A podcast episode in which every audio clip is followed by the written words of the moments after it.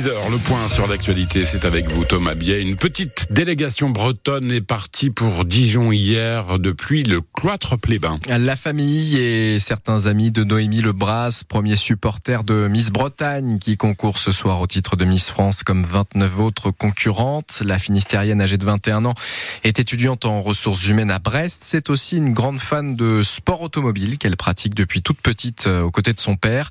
Christelle, sa maman, n'en revient toujours pas de l'aventure de sa fille et de sa métamorphose. Elle s'est révélée en fait au fur et à mesure en fait des mois qui ont des quelques mois qui ont passé. En Noémie, il y a, une autre personne qui s'est révélée en elle.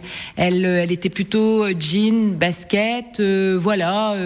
et là maintenant, bah, c'est talons, maquillage, jolie robe de, de, de soirée, de cocktail. Enfin, oh, elle est, elle est, elle est superbe. Elle est superbe et c'est vraiment que du bonheur de la voir euh, aussi comme cela. Par contre, c'est vrai que de la voir euh, sur scène samedi, je pense que je je, vais pleurer. C'est sûr, c'est ça va être ça va être hyper émouvant. C'est peu importe de toute façon l'issue de de cette soirée.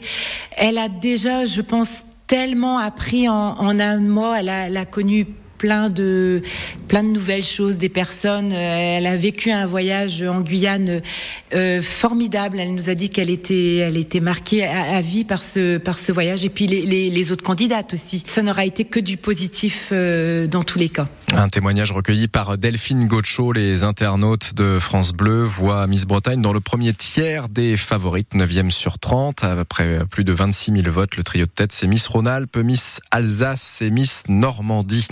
La stèle en mémoire de Simone Veil restaurée et dévoilée ce matin à l'Esnevin dans le Finistère lors d'une cérémonie républicaine. Le préfet est présent. Ça aura lieu dans une demi-heure. Elle avait été décélée le 20 novembre dernier. La photo de l'ancienne déportée et ministre de la Santé avait été arrachée et cassée en deux. Un accident grave hier en fin d'après-midi à côté de Lorient à Carvignac. Une voiture apparemment seule en cause sur une petite route de campagne. Le conducteur de 82 ans, grièvement blessé, a été transporté à, l'hôpital.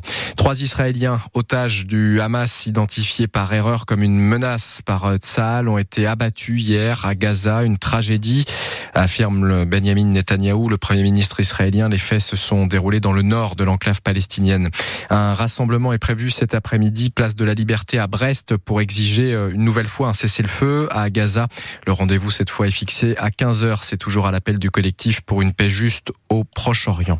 La 18e journée de Ligue 2 avec un beau derby breton. Ce soir, le premier de l'histoire à ce niveau entre Guingamp et, Concarneau, c'est à Roudourou à 19h à vivre sur France Bleu Brésil, un stade que les Tonniers connaissent très bien pour y jouer régulièrement cette saison. Une partie de leur match à, domicile. Concarneau qui reste par contre sur trois défaites de suite. Ça va mal depuis la, belle victoire à, à Laval. Les Tonniers 16e au classement alors que Guingamp est 6e.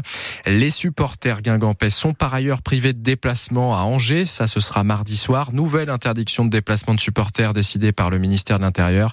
Ça concerne aussi quatre matchs de Ligue 1 mercredi prochain et notamment le déplacement des supporters de Lorient à Brest. L'équipe de France de hand jouera la finale du mondial demain soir. Les Bleus se sont facilité la tâche hier soir contre la Suède. Elles n'ont jamais tremblé. Victoire 37-28. Pas de fin de match crispante comme lors de la précédente demi-finale qui s'est jouée en prolongation avec un but à la dernière seconde pour les Norvégiennes pour battre le Danemark. Les Françaises ont pu notamment compter sur la justesse de leurs Brestoises, Pauletta Fopa et Alicia Toublanc. Il y avait pourtant un doute sur l'état de forme et de fraîcheur de l'équipe. Ils ont vite été balayés, Nicolas Perronnet.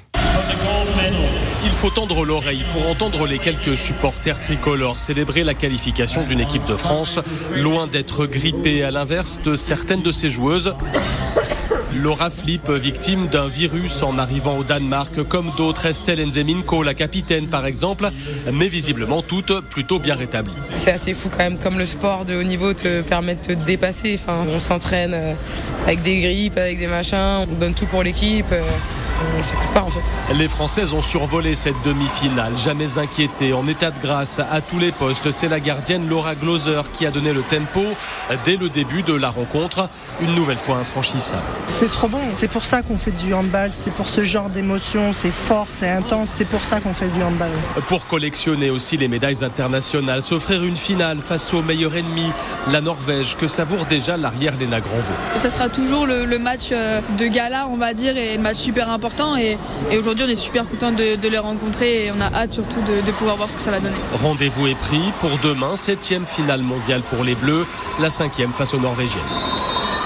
Nicolas Perronnet, la finale contre la Norvège, ce sera demain à 19h à suivre euh, en clair les Françaises euh, qui ont été euh, battues plusieurs fois en finale hein, ces dernières années par la Norvège, mais qui les ont également battues une fois. Bonne chance à elles.